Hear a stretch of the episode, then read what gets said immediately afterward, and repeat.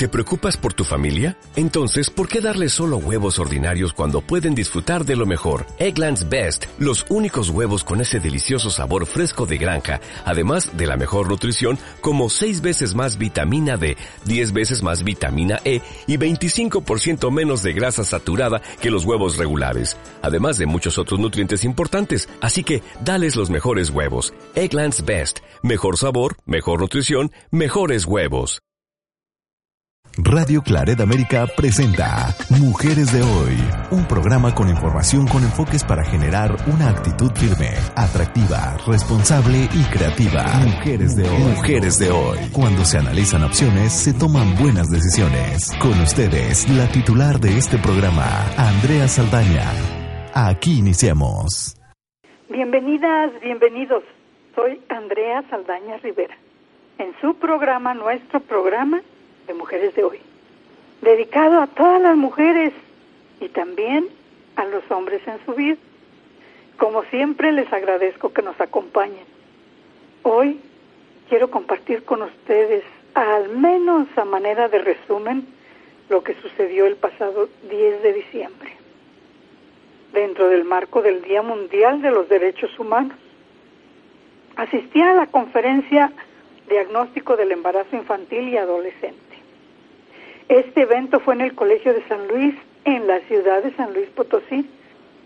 La diputada federal Josefina Salazar Báez y la licenciada Azalia Martínez Navarro, directora de Educación Municipal, presentaron a la ponente, la directora general del Centro de Estudios para el Logro de la Igualdad del Género de la Cámara de Diputados, la maestra Aurora Aguilar Rodríguez. Las investigaciones y difusión del conocimiento que realiza este centro son aportes básicos en la tarea de armonización y progresividad de las leyes, en especial de aquellas leyes que buscan la igualdad de género. Legislar con perspectiva de género es algo que la diputada federal Josefina Salazar Báez toma con la seriedad y el compromiso que se requiere. Por ello, vimos con beneplácito cómo se dio un gran impulso a esta conferencia.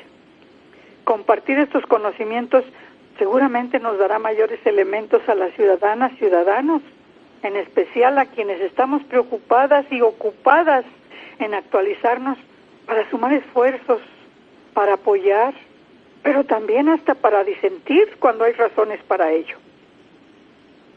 En su exposición, la maestra Aguilar Rodríguez dejó claro que embarazo infantil es el que sucede antes de los 15 años.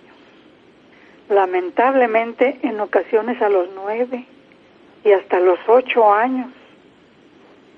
Es el que sucede, y embarazo adolescente es el que sucede entre los 15 hasta antes de los 19 años. En México nos dicen que este ocupa el primer lugar. En México, más de 32 millones de mujeres son madres de familia. Y de estas madres, seis de cada diez tienen alrededor de 14 años. Esto es básicamente por la violencia sexual o el nulo acceso a los métodos anticonceptivos. Según nos lo cuenta UNICEF y la OPS que mencionan que dado su que su gravidez tiene que ver con el abuso infantil, es necesario buscar alternativas que pongan en primer plano de prioridad a las niñas y a los niños. Repitió en varias ocasiones que la problemática abarca a niñas desde los 8 o 9 años que son embarazadas como consecuencia de abuso infantil. Si pensamos en esas cifras de cada día, resulta que entre 26 a 28 niñas diariamente en México están teniendo un bebé. Lo más preocupante es que ellas tienen menos de 15 años. En México en 2016 hubo casi 10.000 nacimientos de niñas de 10 a 14 años y 389.000 nacimientos de adolescentes de 15 a 19 años. Simplemente en cinco años, sumando las que nacieron, fueron 2.617.000 infantes de mujeres entre 15 y 19 años y 64.000 nacimientos en niñas por debajo de 15 años. Es increíble, la violencia hacia las niñas ha llegado a cifras inconcebibles. Cada año un millón de niñas y niños en México son violados, torturados, golpeados, asesinados. Esta es una realidad tan horrenda que los adultos prefieren voltear a otro lado. Agregó que las niñas tienen menor escolaridad, que tienen menor escolaridad, son más propensas a quedar embarazadas, lo mismo que aquellas que viven en localidades de menos de 2.000 habitantes. Esto representa un gran riesgo en nuestro país. Recordemos que hay casi 200.000 localidades en México y de ellas 150.000 localidades son de menos de 100 habitantes. En México son frecuentes las anécdotas, las historias de niñas embarazadas, en especial de aquellas que presentan simultáneamente varios factores de vulnerabilidad. Es decir, las que además de ser indígenas, pobres, analfabetas, vivir en localidades pequeñas, tienen alguna discapacidad. Se habla entonces de niñas violadas y embarazadas que tienen varias condiciones de vulnerabilidad. Me pregunto si será por ello que hasta nuestro excelente poeta Jaime Sabines escribió ese poema. La cojita está embarazada. Les invito a escucharlo. Gracias al personal de cabina por su apoyo. La cojita está embarazada. Se mueve trabajosamente, pero qué dulce mirada mira de frente. Se le agrandaron los ojos como si su niño también le creciera en ellos pequeño y limpio. A veces se queda viendo quién sabe qué cosas, que sus ojos blancos se le vuelven rosas. Anda entre toda la gente trabajosamente, no puede disimular, pero a punto de llorar, la cojita de repente se mira al vientre y ríe, y ríe la gente. La cojita embarazada ahorita está en su balcón y yo creo que se alegra cantándose una canción, cojita del pie derecho y también del corazón. Hay varias vertientes de intervención en la tarea de orientar, prevenir, atender, sancionar y eliminar el embarazo infantil y disminuir el embarazo adolescente. Una de ellas es la modificación del marco legal.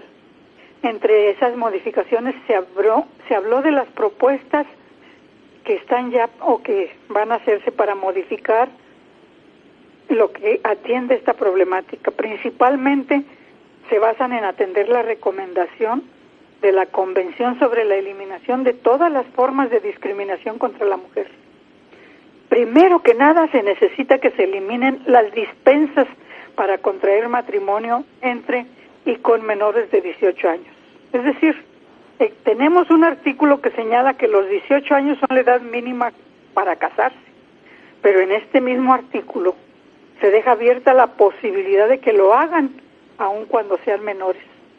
Solo se requiere contar con la dispensa del padre o la madre. Me encantó el ejemplo que la maestra Aurora señala para compartir con los asistentes. Esta dispensa debería eliminarse del artículo respectivo para que la edad mínima para casarse sea efectivamente 18 años cumplidos, sin excepciones ni dispensas. Este límite lo señalan los organismos internacionales con base en estudios e investigaciones que avalan esta situación. Permitir las que las llamadas dispensas continúen sería como si se agregaran dispensas para que los menores de 18 años tomen y compren alcohol porque están muy comprometidos, tienen muchas ganas de tomar alcohol. O se haga una dispensa para que fumen y para que compren cigarrillos o para que compren y porten armas. Otra de las circunstancias que señala otra edad límite. Solo se requeriría el permiso de los padres. Imagínese usted. Creo que el ejemplo nos llegó a todos. Comentó que habría de impulsarse un marco legal que tipifique el embarazo infantil, dado que sabemos los daños, complicaciones y secuelas que puede causar en las niñas un embarazo, incluso llevarlas a la muerte. Así podría equipararse el embarazo en menores de 15 años a lesiones y comenzar una averiguación y persecución de oficio por el responsable de ese embarazo por haber cometido el delito de abuso sexual infantil. Porque este es cometido en agravio de niñas desde los 8 o 9 años. Por cierto, el 70% de los agresores de estas niñas embarazadas fueron hombres mucho mayores que ellas. Este, enfatizó la ponente, es un tema que nos une. No habrá partidos o sectores o sindicatos o ciudadanas o ciudadanos que estén en contra de proteger a las niñas. También se considera urgente el otorgar pensiones alimenticias, derechos y obligaciones para la convivencia familiar y crear el patrón nacional de deudores morosos de pensión alimenticia. Pocas son las ocasiones que participan o apoyan los padres del adolescente o del hombre causante de ese embarazo infantil. Se está considerando también impulsar una iniciativa legal que señale la obligatoriedad de pago de pensión alimenticia por los abuelos paternos, cuando el responsable del embarazo es menor de edad. Insistió en dejar a un lado las creencias que hacen que no se implementen las políticas públicas en los derechos de la niñez respecto al embarazo y trabajar también en información, en difusión y en educación para elevar la autoestima de las niñas. Y a propósito de autoestima, vamos a escuchar una canción de Cricri, La muñeca fea.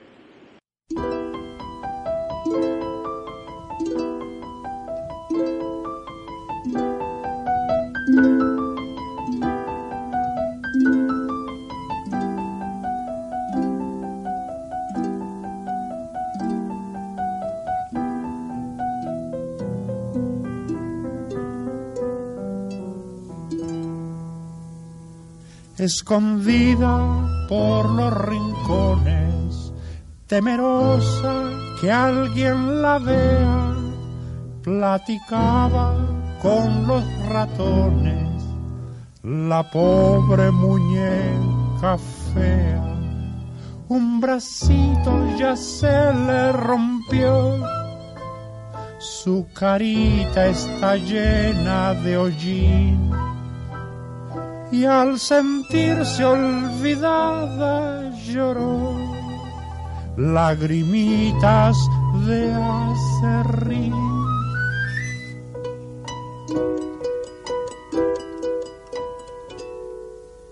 Muñequita, le dijo el ratón, ya no llores, tontita, no tienes razón tus amigos no son los del mundo porque te olvidaron en este rincón.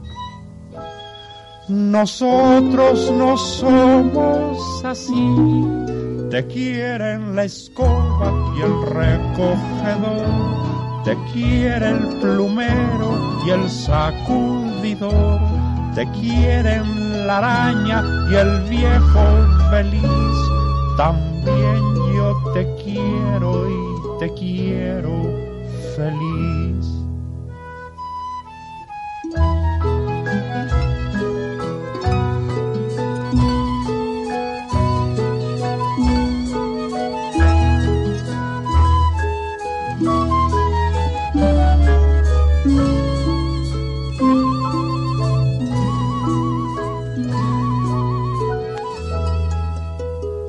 Muñequita, le dijo el ratón, ya no llores tontita, no tienes razón. Tus amigos no son los del mundo porque te olvidaron en este rincón. Nosotros no somos así te quieren la escoba y el recogedor, te quiere el plumero y el sacudidor, te quieren la araña y el viejo feliz. También yo te quiero y te quiero feliz. Estás escuchando Mujeres de Hoy con Andrea Saldaña en Radio Claret América. Aquí estamos de regreso en esta segunda parte del programa. Gracias por continuar con nosotros. Si acaba de sumarse, quiero platicarle que estuvimos hablando del embarazo infantil y adolescente. Mencioné que en México más de 32 millones de mujeres son madres de familia y de estas, 6 de cada 10 tienen alrededor de 14 años o menos, debido básicamente a violencia sexual o nulo acceso a los métodos anticonceptivos según UNICEF y OPS. Por ello, es necesario buscar alternativas que pongan en primer plano de prioridad a las niñas y a los niños. Le invito a hacer un ejercicio. Lo hacemos juntas, juntos. Cierren los ojos, cerremos los ojos. Pensemos en un adolescente de 18 años o en un hombre de menos de 18 años, en un hombre de 20, de 30, de 40 o hasta de 70 años. Un hombre alto, corpulento, seguramente pesa entre 60 y 95 kilos. A veces está alcoholizado o drogado. Abusa de una niña que cuando se resiste es lesionada. Ella tiene entre los 8 a los 14 años. Esa niña pesa entre 30, 35 o 40 años. Es lastimada en su frágil cuerpo, violada, destrozada su inocencia, dañada física, sexual y emocionalmente. ¿Qué haría usted? ¿Qué pensaría? Abra despacio sus ojos. Imagínese que esa niña es su hija, su hermana, su sobrina, la amiga de su hija, la hija de una amiga o incluso una desconocida. Ahora pregúntese usted qué haría si como resultado de esa violación esa niña queda embarazada. Pregúntese qué haría si el agresor fuera su propio padre, su abuelo, su suegro, su hermano, el compadre, el amigo, el maestro, el pastor o hasta un desconocido. Es fuerte, ¿verdad? Como en aquella película Matar al ruiseñor, matar un ruiseñor, que no es lo mismo pensar en una desconocida ajena que en alguien cercano. Quiero decirle que el 70% de las menores de 14 años fue embarazada por hombres de 18 o más años. De hecho, 38% corresponde a hombres jóvenes de 21 años de edad que embarazaron a una niña de 10 a 14 años. Yo la invito, la invito, lo invito a ser proactivo en este asunto. Empecemos por enterarnos de cómo están las leyes. Sumémonos a grupos trabajando por los derechos de las niñas o a cualquier otro grupo que busque protegerlas. Conozcamos a nuestros actuales y futuros diputados o diputadas, funcionarios, funcionarias, a quienes están en los consulados paisanos, paisanas, radicando en otros países. Acerquémonos a ellas y a ellos. Veamos qué conocimientos y qué compromisos tienen en este tema para proteger a las niñas de México y actuemos en consecuencia. La maestra Aguilar nos hizo recordar que en ocasiones la red familiar y hasta la red social muestra su lealtad hacia el agresor. Se piensa que de nada serviría llevarlo a la justicia. Se da una confabulación, ofrecimientos de ayuda a la menor, de reparación del daño, todo a fin de no enfrentar al agresor con la justicia. Aunque esta situación suele causar daño a la víctima, pero también al mismo agresor. Este pierde toda calidad moral ante la familia y ante la sociedad. En ocasiones se refugia en repetir estas violencias, en repetir estas conductas, en adicciones. Ningún ser humano puede causar un daño de esta magnitud y quedar como si no hubiera hecho nada. Más tarde o más temprano va a enfrentarse a su propia conciencia, en especial por la falta de ayuda profesional que la recibiría aún estando en prisión. Lo mismo que debe recibirla la víctima, porque sin ayuda suelen sufrir daños irreparables, víctima y agresor. En la adolescencia, el 22% se embarazan por el miedo al abandono por parte de su pareja, mas no porque quieran tener un bebé, según nos dice el especialista.